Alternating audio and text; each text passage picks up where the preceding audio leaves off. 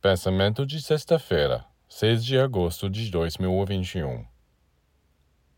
A escada de Jacó é o símbolo desta hierarquia angélica que une o homem a Deus e que a tradição cabalística tem representado pela árvore da vida, a árvore sefirótica.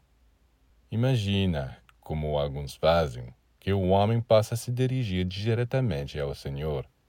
É simplesmente a prova da maior ignorância.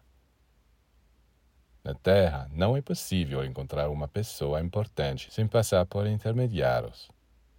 Mas com o Senhor, iríamos diretamente a Ele sem a menor dificuldade. Sim, porque o Senhor, você pensa, é um homem agradável, muito acessível, a quem se pode puxar a barba e bater no ombro.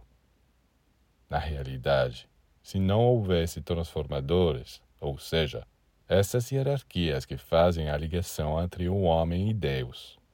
Não haveria o menor vestígio de alguém que se aproximasse do Senhor. Ele seria fulminado.